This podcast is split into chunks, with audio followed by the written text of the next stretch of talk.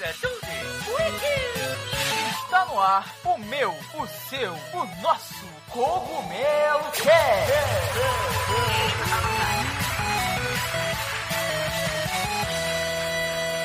Oh yeah, Mario Time. Fala aí pessoal, tudo bem com vocês? Aqui quem tá falando é o Toad.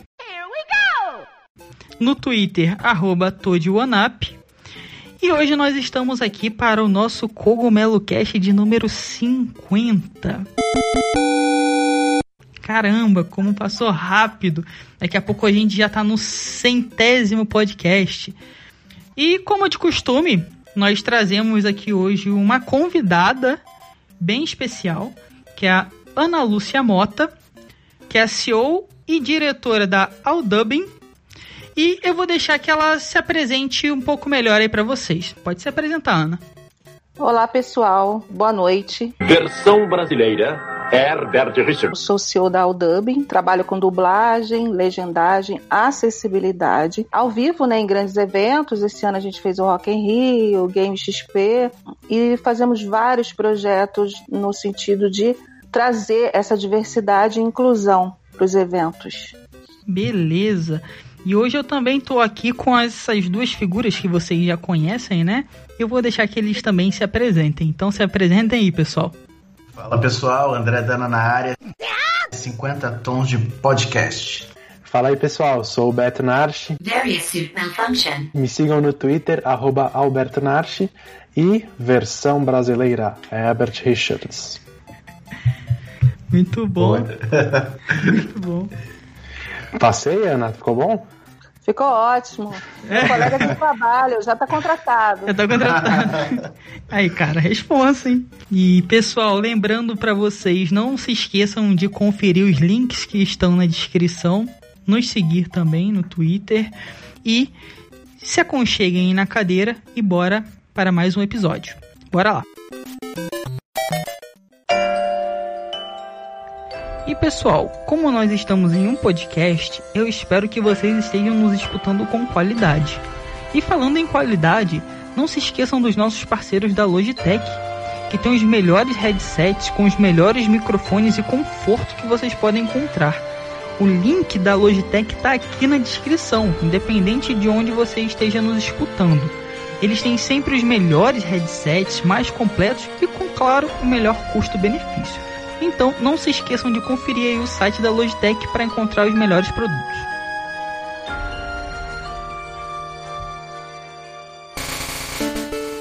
Como a Ana falou, né? Ela lida com acessibilidade. Acessibilidade que é um tema que vem ficando em alta, né? Isso é maravilhoso. Então agora a gente vai falar um pouco sobre a importância da acessibilidade, né? Com o passar do tempo foram surgindo muitos recursos para levar para as pessoas, né, uma experiência assim, mais original, né? Por exemplo, a experiência da produção de cinema, introduzir as pessoas nesse ambiente. Como surgiu, Ana, a sua ideia em trabalhar com acessibilidade especialmente? E quais os recursos também que a gente tem disponível hoje no mercado? Mas assim, vamos então dividir. Como que surgiu a sua ideia em trabalhar primeiro com acessibilidade? Quando que você olhou e pensou, poxa, aqui tem um caminho, vou seguir por aqui? A ideia da acessibilidade partir do momento que eu montei meu estúdio de dublagem. Porque a audiodescrição, ela já existia há um tempo, só que ela não era usada, não era utilizada. Não existia esse recurso oficialmente. Isso já acontecia na época da Herbert Richards. A gente tinha alguns projetos de audiodescrição. Só que quando eu montei meu estúdio de dublagem, isso ficou meio esquecido, né? Porque eu estava focada em dublagem. E começou a surgir os projetos de audiodescrição. E a partir daí, eu decidi fazer audiodescrição e trouxe junto os outros recursos, que eram legendagem descritiva e a Libras, para a gente fazer uma acessibilidade completa. Aconteceu a partir do momento que eu queria fazer a minha empresa crescer.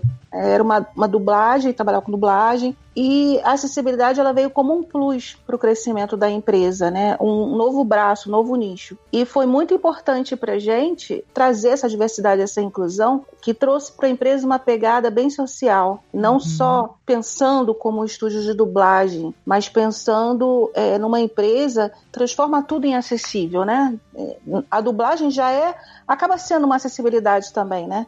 Então, a gente trouxe essa pegada de transformar os conteúdos em conteúdos acessíveis. Uhum. Né? E isso foi muito importante para a gente, para o nosso crescimento, para o desenvolvimento da empresa, crescer esse braço da acessibilidade.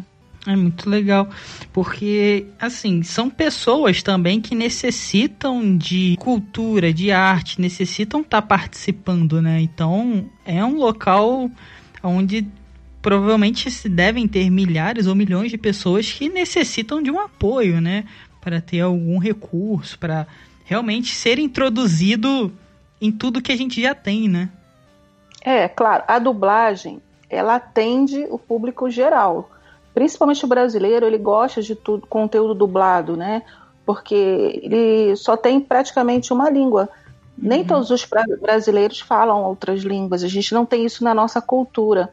Como em outros países, por exemplo, em Portugal, ninguém dubla nada. A gente não vende em Portugal, né? Uhum. Porque Portugal, é, eles, eles têm como segunda língua o inglês, então, para eles, os conteúdos estando em inglês é tranquilo. Uhum. Então, a dublagem, para a gente, é fundamental, importante. E trazer acessibilidade com audiodescrição para cegos e a Libras e a legenda para surdos completou uhum. essa questão de você ver tudo acessível. Legal. Você trabalhou também na Ebert Richards, né? Que eu sempre lembro de estar tá vendo sessão da tarde e esperar a pessoa falar, né? Versão brasileira, Ebert Richards. Então ficou muito marcado, eu acho, na memória de muita gente, até a qualidade das dublagens. Porque tem muita coisa que eu prefiro ver dublado, né? E ter o acesso àquele conteúdo dublado em português, porque eu acho a qualidade da nossa dublagem muito boa. A gente não perde, assim, em qualidade para nenhum outro país tudo mais. Acho que nós temos é, bastante qualidade. E eu posso fazer, falar para você uma, uma curiosidade a respeito da Herbert Richards, que era a pessoa do senhor Herbert Richards que criou a uhum. empresa e ele era um visionário, ele era engenheiro, ele não tinha nada a ver com a parte do entretenimento. Uhum. E ele veio morar no Rio de Janeiro, foi morar com o irmão dele, que era produtor, né, não tinha muitos recursos, e o seu Herbert Richards, ele foi ser cameraman do Walt Disney. Então, o Walt Disney veio fazer, em pessoa, o Walt Disney. veio caramba! Fazer, é. É, ele veio para o Brasil para fazer o filme do Zé Carioca. Ah. E quando chegou aqui, o seu Ebert ficou no ouvido dele o tempo todo. Vamos fazer uma versão brasileira. O Walt Disney foi embora e mandou uma carta para ele e falou: Como você consegue fazer isso? Você realmente consegue fazer? E ele conseguiu dublar, se não me engano foi Branca de Neve, ele conseguiu dublar e a partir daí ele começou a dublar tudo do Walt Disney, né, todo, todo o conteúdo. E como ele ganhava muito dinheiro na época, ele ia para as feiras internacionais, comprava os conteúdos sem estar dublados, né, no formato uhum. original, trazia para o Brasil o conteúdo e esse conteúdo era dele, propriedade dele, uhum. e ele uhum. vendia para a Globo, vendia para as emissoras de TV, e por isso que tinha sempre versão brasileira Herbert Richards que era a forma dele divulgar a empresa dele, o projeto dele. Tem várias histórias muito importantes dele que um dia eu vou contar com calma para vocês. Hum, não, com certeza. Você já tá convidada para voltar aqui mais vezes, só para falar do senhor Herbert Richards. Herbert Richards, é. Eu achava que, assim, ele era uma, meio que uma lenda, ou o nome do estúdio. Não sabia que era exatamente uma pessoa, sabe? Que era o dono, que tinha essa visão. Nossa, que legal. É, e ele Isso. tem uma cidade no interior que tem o um nome dele. É, e também tem uma estátua dele. Caraca! Incrível. Isso tudo é o que? Década de 50, 60? Isso, década Esse... de 60. Caramba. É, é. Bastante tempo. É, você tem que ser um visionário para entender a necessidade que tá tendo e buscar muito além disso, né? Que nem você falou, ele Exatamente. viajava, ia para outro país, trazia para o Brasil com certeza você tem que ser um, realmente um visionário. E marcou Cara, marcou muito a geração de muita gente, a minha principalmente. Eu lembro até hoje de ficar esperando todo o filme só para falar junto, assim, versão brasileira, Herbert Richards. Exatamente. E foi uma parceria que ele fez também com a Hanna-Barbera. E ele trouxe muitos desenhos maravilhosos que a gente não esquece até hoje. Caraca. Na nossa infância. Que legal, que legal mesmo. Eu acho que muita gente não faz, né? Todos acham que ele é uma lenda, que ele não é uma pessoa, que ele é só um, um- uma empresa, mas não, ele é uma pessoa, era uma pessoa, né? Falecida, mas maravilhosa. Tem muitas histórias dele para contar. O que eu queria saber também é porque, assim, a Branca, você falou que o primeiro trabalho provavelmente foi Branca de Neve e Sete Anões, né? Além de ser um baita desafio de ser o pioneiro e tudo mais, Branca de Neve tem música, né? Então teve que ter adaptação musical, então não foi só um negócio de grava as falas ali, teve até adaptação de música, então, né? É, exatamente. Que legal. E assim, ele introduziu um padrão de qualidade muito bom, eu acho, porque todas as, as dublagens que a gente teve futuramente sempre muito boas, muito marcantes. E então é uma pessoa que começou, né? E ainda botou um padrão bem alto de qualidade. Isso é muito incrível, muito legal. É, o que nós tivemos de início, início da dublagem mesmo, foram as novelas no rádio. Então, muitas das pessoas que dublavam na Herbert Richards, que o seu Herbert contratavam como dublador, eles eram dubladores de rádio. Então, radionovela era punk, era muito rápido. E- Uhum. E, essas pessoas já tinham a manha da dublagem. Né? Então, é, o que é mais difícil na dublagem de antigamente e da de hoje, né, a diferença, é que antes é, você dublava com todo mundo ao mesmo tempo. Vamos dizer, aquela cena tinham seis pessoas participando, sete pessoas participando. Então todos falavam em seguida um do outro e às vezes um atrapalhava o outro, tinha que refazer. Um faltava, não chegava a tempo, aquele horário não podia marcar com todo mundo. Era essa dificuldade, a demora absurda, porque para você marcar com todos os dubladores ao mesmo tempo era difícil. Uhum. Mas a partir do que a gente chama de Umatic, agora a gente tem Pro Tools, que começaram a ter os, os sistemas, cada dublador dubla no seu horário. Então, assim, é muito tranquilo dublar. Radionovela era. Já cheguei a escutar algumas, né? Minha mãe escutava. Uhum. E é bem novela mesmo, né? E, e é só voz, então é legal essa transição da radionovela para dublagem, né? Interessante. É, e você passa na dublagem, você, você copia o original, né? Uhum. E passa na, na sua voz a mesma emoção do personagem. E na novela também é a mesma coisa. A novela Uhum. de rádio, você tem que passar o sentimento do ator, né? Para você se emocionar com o que você está ouvindo. Isso acontece também muito nos audiobooks bem feitos, né? Que você tem lá a voz emocionante da pessoa que está lendo o livro e você se emociona com a voz dela. É bem interessante. Legal. Então, assim, hoje a gente tem muito recurso, né? Parece que foi evoluindo bastante. Fala pra gente um pouquinho desses recursos que a gente tem hoje disponíveis em relação à dublagem, por exemplo. Porque você falou que você pelo menos mostrou uma evolução que a gente teve, né? Então fala um pouquinho pra gente desses recursos que hoje a gente tem disponível, até para acessibilidade, como que funciona. A dublagem, ela é feita, normalmente, o, o que a gente usa é o Pro Tools, que é o sistema de gravação, né, que, que é a gravação de música também, você faz tudo no Pro Tools. Você consegue colocar a fala no lugar, ou a tua às vezes dubla fora e a gente coloca. A atualidade mesmo, o que está acontecendo hoje, inclusive após pandemia, é que os estúdios como Netflix, Amazon, não estão mandando mais o vídeo, apenas áudio. Então o dublador ele já está seguindo o áudio para dublar. Quem trabalha mesmo com a questão de posicionar na boca é o mixador que cuida da perfeição de encaixar na boca do personagem. Então essa é a mudança que está sofrendo a dublagem. E você agora também consegue dublar de qualquer lugar do Brasil, porque você consegue enviar as gravações para a gente inserir no Pro Tools ou a gente faz a gravação remota com os dubladores que não podem vir porque tem problema às vezes de risco. Então a gente faz essas gravações remotas com eles, né? E essa é a grande mudança da dublagem hoje. Os outros recursos que a gente chama de audiodescrição, a audiodescrição ela põe em palavras tudo o que está acontecendo na tela, né? Então a audiodescrição é para o cego entender a imagem estática. Ou seja, se ele não vê a imagem estática, ele não sabe o que está acontecendo na tela.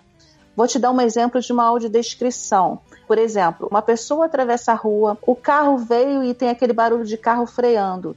O cego uhum. sabe se o carro atropelou a pessoa? Não sabe. Então, uhum. o que, que o audiodescritor faz? Ele vai audiodescrever toda a cena. Ele vai dizer: olha, nesse momento o personagem tal atravessa a rua, um carro vem e bate na árvore. Não, bate, não atropela a pessoa. E aí o cego entende que aquilo ali é verdade. Eu tenho um cego amigo nosso, uhum. né, que, que ele é muito engraçado, o Léo. Ele foi pro cinema com a namorada, primeira vez que ele, que ele desse, conseguiu conquistar a garota, uhum. ela quis ir pro cinema, ele ferrou. Ele louco pra dar um beijo nela, aí não conseguia porque tava muito barulho o cinema e tal, tal, tal, e ela apertava a mão dele assistindo o filme. Ele ouvia o filme, mas ele não conseguia entender o que estava acontecendo, porque não tinha audiodescrição, não tinha o recurso. Uhum. Houve um silêncio absurdo, tanto no filme quanto assim, a plateia falou: silêncio, é agora a hora de beijar. E aí ele foi dar um beijo nela no momento que era a cena crucial do filme, que ele não poderia ter feito aquilo. Ele... E aí ele ficou, tipo, muito triste. Então, essa é a necessidade de ter audiodescrição, né? Porque esses momentos incríveis que os cegos perdem. Agora, outro tipo de acessibilidade é a Libras, que a gente sabe que, que é a nossa linguagem de sinais, né? Uhum. E a Libras tem o propósito de ser, para os surdos, a primeira língua. Por quê? Funciona da seguinte forma: a pessoa nasceu surda, ela é surda de nascença. Qual é a primeira língua dela? Libras. Uhum. Agora, ela foi, ao longo do tempo, perdendo a audição, ela ficou surda. Qual é a primeira língua dela? É o português, ela já ouviu, uhum. né? ela já foi uhum. oralizada.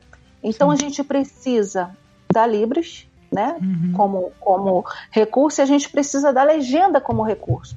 Por que colocam. É, aí eu estou falando já da legenda. Por que colocam a legendagem descritiva e a Libras? As pessoas falam, para que, que precisa dos dois recursos? Justamente porque quem nasceu surdo só entende Libras. Uhum. E quem adquiriu a deficiência depois, né, ele não consegue, às vezes, aprender Libras. Ele consegue entender as coisas através da legenda.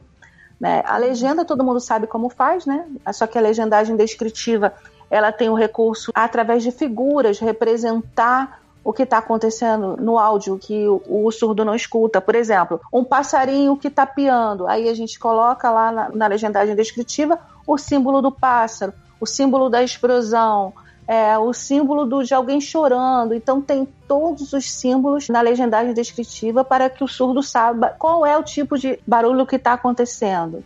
Essas três acessibilidades no cinema ainda não estão disponíveis, né? Porque ainda não consegue ter um recurso liga e desliga e deixar só a pessoa que necessita do recurso assistir.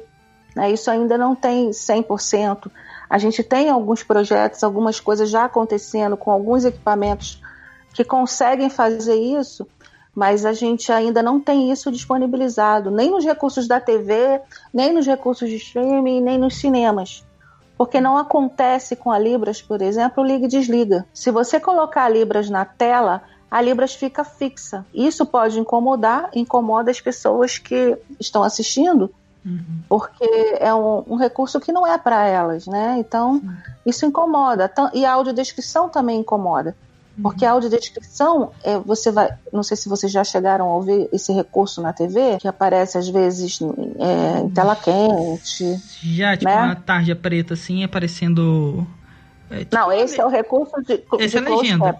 É o closed caption, é. Mas na acho mesma... que tem na Netflix, né? Isso, na é, a Netflix disponibiliza alguns conteúdos com audiodescrição, não é 100%. Mas na TV, alguns horários são obrigatórios, né? Uhum. Ter audiodescrição. Tem uma quantidade de, de minutos por dia obrigatórios. E aí, você na mesma tecla SAP, onde você vê a legenda, você escuta a audiodescrição. Você escolhe a audiodescrição ou a legenda. Você pode usar a tua tecla SAP e conseguir ouvir a audiodescrição. Então, o Brasil é muito avançado nessa questão de acessibilidade. A gente está realmente vivendo a era da inclusão. Os recursos estão acontecendo até muito mais do que muitos países europeus. A gente está bem mais adiantado nesse sentido. Legal. E para você, qual desses recursos que é o mais difícil assim de implementar? Que tipo realmente é o mais complicado, até para aceitação, para usar? Qual para você que é o, o, recurso assim mais difícil de implementar, de fazer acontecer? Para mim, o mais difícil de acontecer é Libras. Libras. É, porque tem essa questão de da gente não ter descoberto ainda a forma de você ligar e desligar Libras do vídeo. Uhum. Né? Então, é um recurso que você tem que ter ele aberto, né? Então você não consegue tirar ele da tela se você queimar na tela, né? Então fica lá e aí é um recurso mais difícil de aceitação, uhum. apesar de ser o que é mais conhecido, né? Porque quase ninguém sabe e nem conhece o que é audiodescrição. Uhum. As pessoas conhecem o closed caption, conhecem até a linguagem de Libras, mas não conhecem o que é audiodescrição. Mas quando as pessoas conhecem, elas conseguem ouvir e aceitar a audiodescrição. Até porque elas vão ouvir ou não, tem o liga e desliga. Uhum. Agora, Libras não. Libras realmente tem que estar 100% inserida da, na tela em qualquer recurso que seja audiovisual, né? Em propagandas, filmes, desenhos, séries, em tudo deveria ter a Libras, né? E tem uma outra coisa uhum. que muita gente não sabe, é que sim, a Libras é a linguagem brasileira de sinal. Então, nos Estados Unidos tem a linguagem dos Estados Unidos. Na Europa, em cada país, Espanha, Inglaterra tem a sua própria linguagem. A linguagem de sinais é uma linguagem regional.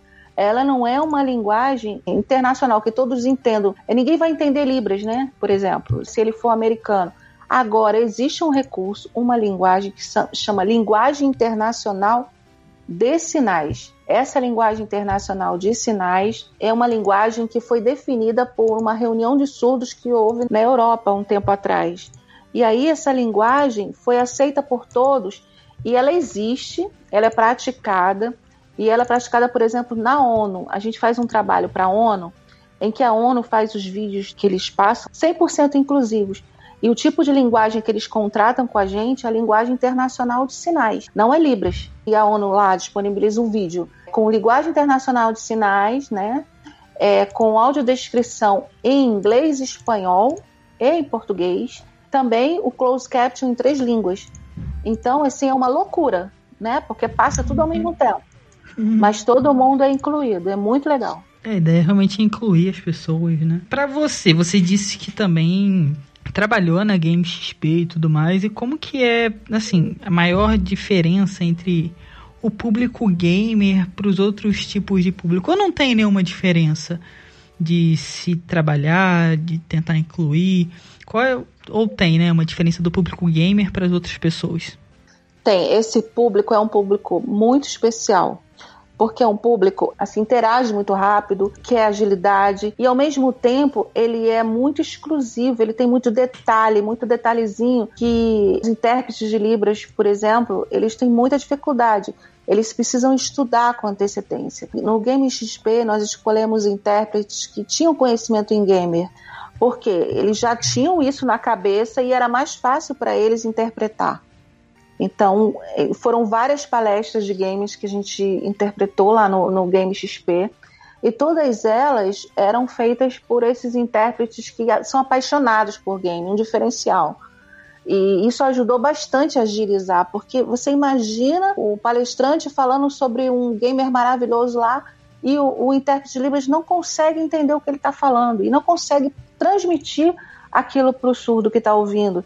Então é importante esse diferencial que a gente chama de glosa, né, de fazer a leitura e o estudo preliminar para poder ter uma Libras é, mais perfeita, mais passível de, de, de, conhecimento, né? melhorar o conhecimento do surdo, porque ele não consegue entender de outra forma que não seja Libras, quando é a questão de que ele já nasceu surdo. Então, quando a Libras é interpretada com perfeição, é maravilhoso. Tem muito programa, né? Muita coisa que eu acho de música eu já vi bastante que parece que realmente eles botaram pessoas que entendem da música, gostam da música e até entendem de ritmo. Eu acho que não sei, mas pelo que eu percebo, parece que fica melhor de passar o que está acontecendo para quem está vendo, né? Então tem ali a pessoa é, fazendo todos os sinais, mas meio que no ritmo, Então, meio que entendendo, né, o que está acontecendo. Não tá só ali é, meio que dublando o que está acontecendo, né? É, na verdade, assim, a Libras é uma linguagem corporal. Esses aplicativos que foram criados só com a mãozinha não passam isso para os surdos. Agora, a linguagem corporal para eles é fundamental.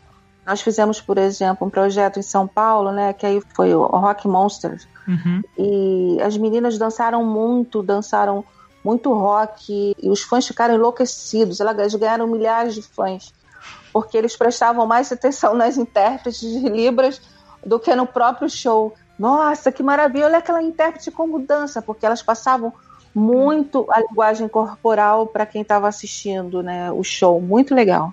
Nossa, muito legal. Muito legal mesmo. Então, Ana, recentemente saiu um jogo chamado The Last of Us Parte 2. E além de ser um jogo fantástico, ele apresentou mais de 60 recursos de acessibilidade. Por exemplo, para pessoas que têm deficiência motora, deficiência auditiva, baixa visão. E como é que você analisa a acessibilidade no mundo dos games? Eu estudei um pouquinho sobre esse game, não conhecia, mas eu estudei um pouco sobre ele. E os recursos que ele transmite para, por exemplo, para um, um surdo. E não é a, a, linguagem de sinais, ali não existe a linguagem de sinais dentro do jogo. Então eu acho que fica meio difícil para ele. ele. Ele até consegue fazer, mas não é o ideal. E também tem uma parte que é a parte do cego, que não tem audiodescrição, não tem a leitura da parte estática do, do game. Eu acho que é complicado realmente colocar, né? Porque vai atrapalhar com o áudio ou com o vídeo da Libras, mas é necessário. Né? Isso aí não está acontecendo ainda, mesmo com esses 60 recursos, não atingiu ainda o público de cegos e surdos 100%.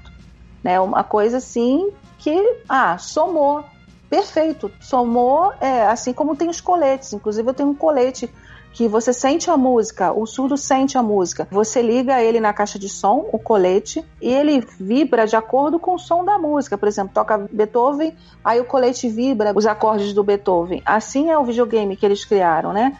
Então ele vai vibrar com o som do game, só que não vai passar realmente o que está sendo ouvido, né? Como eu falei com a interpretação, com sentimento. E isso é difícil. Ano passado eu fiz o Repangeia. O que, que foi Repangeia?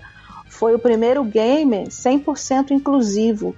E foi um trabalho feito para o Museu do Amanhã. Foi um, tipo um protótipo, Sim. né? Em que era uma realidade aumentada, né? Em que o cego ele ouvia a audiodescrição da realidade aumentada e sentia no corpo o movimento e a vibração ao mesmo tempo o surdo ele conseguia também ver a linguagem de libras dentro do, do 3D. Por exemplo, era 360, né? Então ele olhava para o céu, tava lá o intérprete de libras, olhava para o lado, tava lá o intérprete de libras.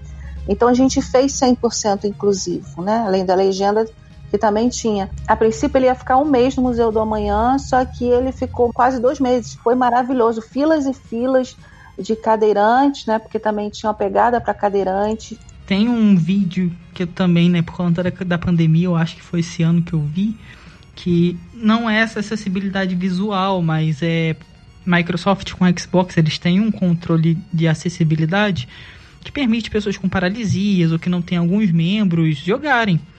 E tem um vídeo de uma menininha na cadeira assim, ela tem algum tipo de paralisia e ela pela primeira vez jogando e ela dá uns sorrisos muito lindos. E, e isso é videogame, sabe? Então é uma uhum. outra forma de inclusão, mas também pensando num público específico, né? E é muito bonito, cara. Eu acho muito, muito bonito e são pessoas também, né? Merecem jogar, uhum. merecem sentir. Nossa, mas isso aí que você está falando é muito importante. Nós vivemos realmente uma era da inclusão assim absurda depois dos anos 80 para cá. E depois chegou uma fase, que essa fase é bem mais recente, em que as pessoas que tinham deficiência, elas ficavam o tempo todo dentro de casa, só conviviam com a família. Então, a partir já da década de 70 para 80, é que essas pessoas passaram a sair nas ruas, elas passaram a ser incluídas. As pessoas que, que tinham assim, tipo afinidade de família não, não tiveram mais vergonha dessas pessoas, de assumir essas pessoas, de mostrar essas pessoas. E essas pessoas precisavam muito de diversão, precisavam de ter um motivo para viver, né? Conhecer amigos. E isso está acontecendo agora. Por isso que a gente chama muito da era de diversidade e inclusão, que é a nossa era que a gente está vivendo, a gente está aceitando essas pessoas. Antes a gente via a pessoa assim, é, cadeirante, uma pessoa na rua cega, a gente se afastava, não sabia como lidar. Hoje a gente aprende como lidar com o deficiente, de que forma lidar. A gente aprende isso e as pessoas não fazem mais bullying como faziam antigamente. Pelo menos eu considero menos bullying, né? Uhum. Então, é, é, essa, essa pegada muito, é muito legal, muito legal mesmo. Sim. É, eu tinha, tive, quando eu era mais novo, um amigo que ele era cadeirante, ele era mais velho e tal, mas era muita diversão. Pra onde a gente saía, eu levava, a gente gostava de levar ele e tudo mais. Às uhum. vezes batia um pega, a gente chamava, né? Saia correndo com ele na cadeira de rodas, assim, porque era todo mundo jovem, né? A gente é meio maluco. Mas uhum. era muito legal. E assim, foram, foram tempos muito bons, porque ele também tinha uma paralisia, mas ele desenhava absurdamente bem, jogava videogame, absurda. O desafio era ganhar ele, sabe? Então, era foi um grande amigo e a gente não tinha essa diferença, sabe? Que tem. Então passava por todas as dificuldades de descer uma calçada, subir em algum lugar, chegar em algum lugar, às vezes que não tem como entrar com a pessoa porque ela é cadeirante. Mas que nem você falou, acho que isso vem mudando, né? Vem sendo introduzido na sociedade, a sociedade vem melhorando, é passos lentos, mas eu acho que isso está mudando um pouco sim. É, exatamente. Como eles começaram a sair de casa e eles começaram a ser incluídos na sociedade, teve que haver uma mudança da sociedade, com pisos táteis, ônibus, por exemplo, para subir cadeiras de roda. Então teve toda essa mudança. Nós não realmente não estávamos preparados. Muitos lugares não tem, né? É, é, às vezes não tem nem banheiro para quem é cadeirante. Muitas vezes eu reparo, eu vou em algum restaurante, não tem um um banheiro que ele possa usar. Às vezes tem escada para ele subir. Uhum. E como ele vai subir de escada? Então ele vai fazer como? As pessoas têm que mudar a mentalidade para incluir, para trazer. Porque eles também querem consumir, eles também querem se divertir, eles são apaixonantes. Não, sem dúvidas. São pessoas, né? E tem sentimentos, Exatamente. também pensam igualzinho. Então só tem uma dificuldadezinha ou outra que difere um pouco ali do, do convívio e tudo mais, mas é uma pessoa exatamente sem diferenças. Assim, você, que nem você falou, você trabalhou com rock e filmes e games, né? Com Repangeia. Então, para você, assim, a principal diferença entre trabalhar acessibilidade nos games com os diversos outros tipos de produções que você já fez? Para você, qual é a maior diferença entre os games e outras produções? É, as outras produções elas são meio que estáticas, né? Porque você não pula de fases. O maior problema do game é você estar tá pulando de fases, né? Então é, é mais difícil de você inserir acessibilidade. Né? Mas eu acredito que nada seja impossível. Quanto aos outros recursos que a gente tem de filmes, de propagandas, de tudo que é audiovisual, é, a gente também tem muita ferramenta que a gente consegue incluir, né? A gente consegue, por exemplo, fazer acessibilidade de qualquer produto do supermercado. É só colocar um QR Code. Tanto no Game XP quanto no Rock in Rio, a gente fez um QR Code e colocou no aplicativo deles, em que eles entravam e eles, né, os cegos, escutavam a audiodescrição do pórtico de entrada de cada um dos jogos.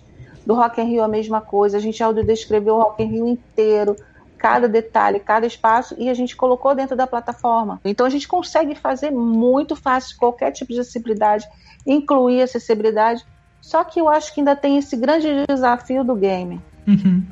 Por conta das fases e da mudança, e depende da fase e, e da forma que você vai jogar, e, em qual dificuldade que você vai estar. Tá. É. Imagine você fazer tudo isso é porque eu acho assim que o game ele é muito interativo, né? As outras uhum. mídias, por exemplo, o cinema é passivo, né? Você senta ali e vai ter a experiência. O game, ele é interativo, depende muito mais da pessoa, né? Do que você está vendo um filme, escutando um, audiobook, por exemplo. Então eu acho que é, não sei, né? Você que está dentro do meio aí sabe até melhor, mas eu acho que pode ser uma das grandes dificuldades nessa interatividade e tudo mais. Uma coisa bem legal lá no, no Game XP que a gente colocou dentro do Dinomundi. Dinomundi era um, um tipo um gamer gigante com realidade aumentada, em que você entrava no Parque dos Dinossauros e a gente conseguiu colocar audiodescrição em todas as fases e conseguia colocar livros. Mas então a ideia é que no futuro, né, a gente consiga ter até mais games inclusivos, né? Eu acho que a tecnologia vai aumentando, as pessoas vão aprendendo a usar mais a tecnologia. E como a gente viu o exemplo do The Last of Us, por exemplo, tem os controles da Microsoft. Então espero que no futuro isso esteja diferente, né? A gente tenha mais inclusão. Sim, com certeza. Essa é a ideia, né? A gente está na era da inclusão há pouco tempo. Então a gente está ainda neném. tá no começo, tá, tá caminhando, é, né? Exatamente, somos bebês. Perfeito. Do you speak English? No? Calma. Eu também não falava inglês, mas o inglês mudou a minha vida. E graças a Docs English Course, eu pude viver experiências incríveis por conta do inglês. Os links da Docs estão aqui na descrição, independente de onde você estiver nos escutando. Não deixe de conferir e conhecer este curso que pode mudar a sua vida também com o inglês.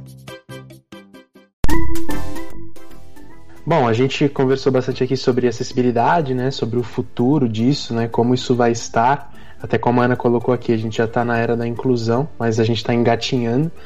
Mas, assim, eu acho que no ano de 2020, e a, talvez o exemplo mais recente, que mais perdure, seja mesmo The Last of Us, justamente por ter vários recursos, inclusive ter aquele vídeo daquele streamer cego que ele, tá, ele participa do grupo de pesquisas de quem testa esse tipo de coisa, e ele se emociona jogando. Então, assim, é muito legal ver exemplos de pessoas com algum tipo de deficiência visual, auditiva, enfim, tendo acesso às mesmas experiências do que um jogador convencional, principalmente partindo do princípio de que o The Last of Us é um jogo muito emotivo.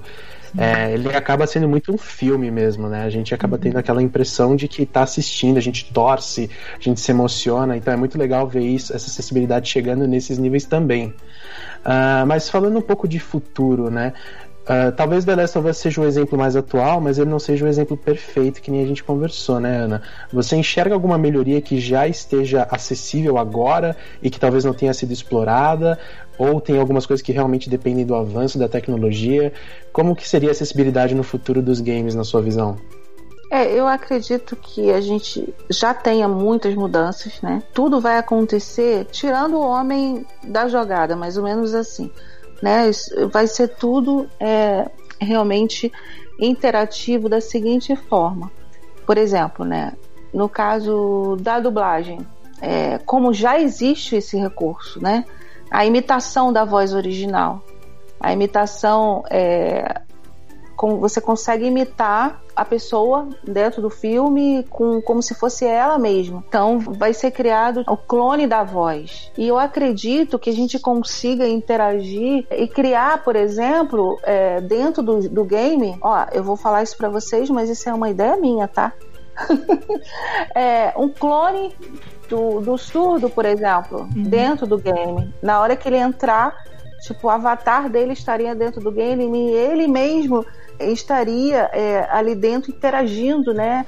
E tudo viria dentro desse avatar. E esse avatar também poderia ser um, um avatar para um cego. Isso é uma ideia na minha cabeça. É meio complicado, não sei se eu estou passando bem o que é, mas é transformar o cego e o surdo para um personagem em que uhum. ele possa interagir com o game.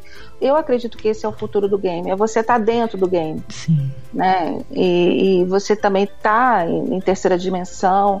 É, não você tá não só jogando com o personagem, mas você tá interagindo com o personagem dentro do, do game. Então, eu acho que é mais ou menos por aí que a gente vai caminhar. Legal. É, hoje a gente tem os óculos VR, né? Que uhum. tem realidade aumentada. Então a gente tem alguns recursos bem legais, né? Eu acho também que a gente está no começo desses recursos, né? Mas que se forem trabalhados, forem implementados.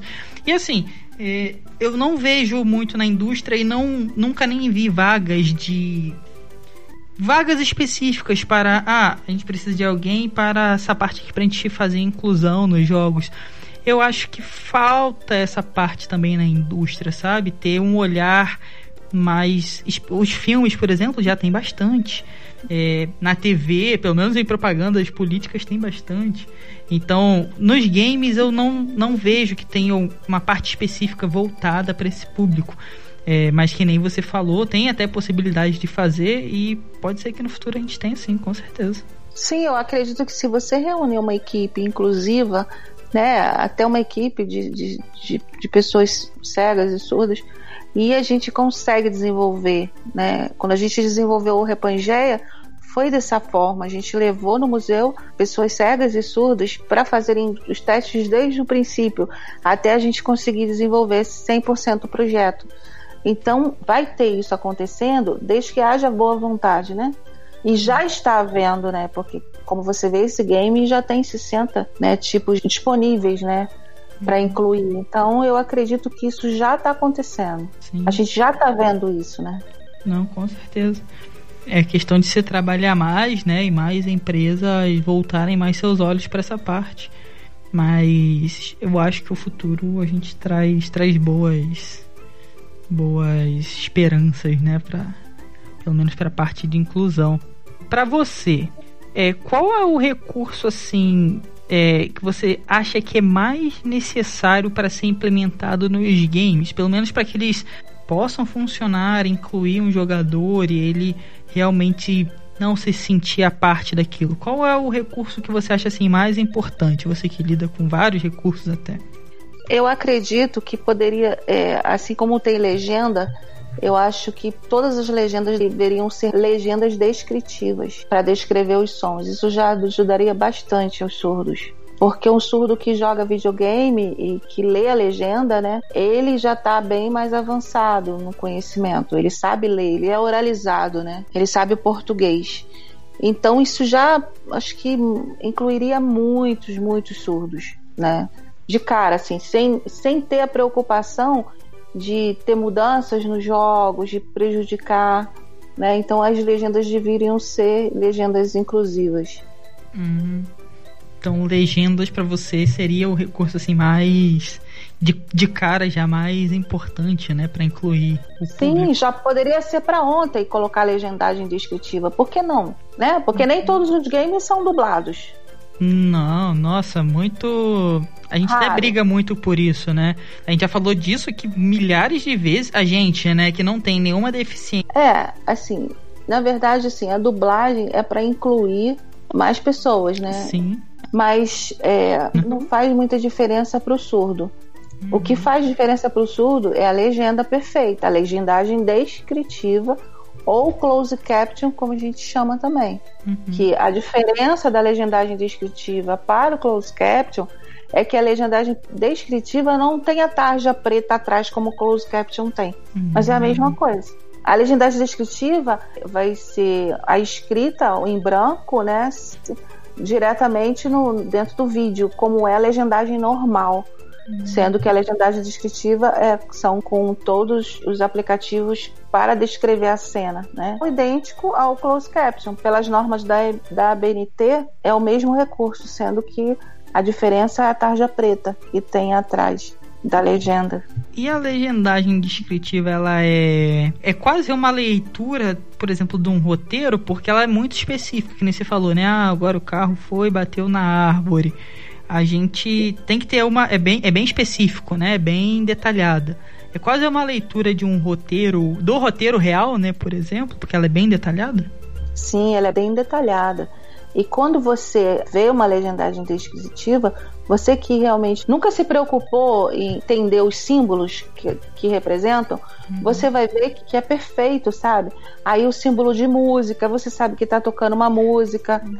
é, o símbolo de explosão, né? Então você já sabe que, é uma, que aconteceu uma explosão e você não, claro, você não sendo surdo, você não ouviu, mas qualquer pessoa entende os símbolos da legendagem descritiva. Não é difícil para o surdo, ele não precisa fazer um curso para entender a legendagem descritiva. entende? Entendi. Então por isso não tem dificuldade. No close caption, por exemplo, sempre que aparece, né, e fica assim, é, por exemplo, tem música, aí fica o símbolozinho de música. Que nem você falou de explosão, né? Bem detalhado mesmo, bem é, descritivo, né? Se você tirar o som, você consegue realmente entender ali o que, que realmente está acontecendo, né?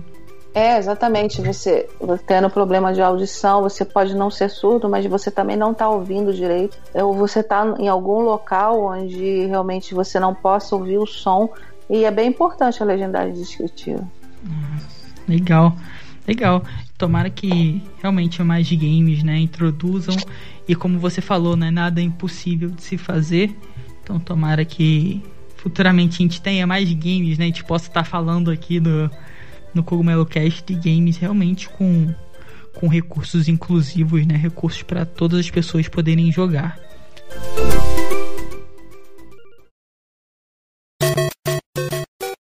Então é isso aí, pessoal. Chegamos ao final do nosso Cogumelo Cast de número 50. Passou muito rápido, eu acho que quando a conversa é boa, ela passa rápida.